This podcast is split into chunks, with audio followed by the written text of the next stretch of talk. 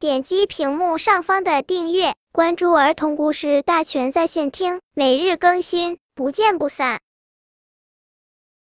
本片故事的名字是《茄子》。郊游到了最后，是该拍一张全家福了。河马老师调好了自动相机，跟同学们站在了一起。他对大家说：“好了，看镜头，一、二，茄子。”咔嚓，这就拍好了一张照片。河马老师看照片，看着看着，皱起了眉头。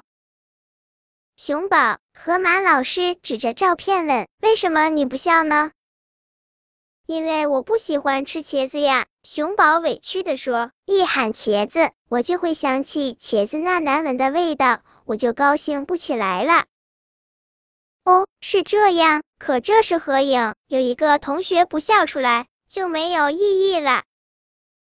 老师，为什么拍照时一定要喊茄子呢？熊宝问。这好像是因为喊茄子可以很自然的露出笑容吧？河马老师想了想。可我真的不喜欢茄子，我喜欢土豆。我可以喊土豆吗？熊宝问。喊土豆，这还真没听过，不过试试吧。河马老师再次调好相机，一、二，茄子。当然，熊宝喊的是土豆，喊的好大声。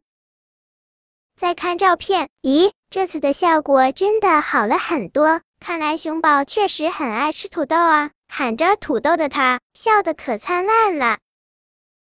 河马老师对这张照片非常满意。这时，其他的同学要求道：“老师，再拍一张好吗？”为什么还要再拍？照片上你们都笑得很好看呀！河马老师好奇怪。我们可以笑得更好看，因为我们都有比茄子更喜欢吃的东西呀！大家齐声说。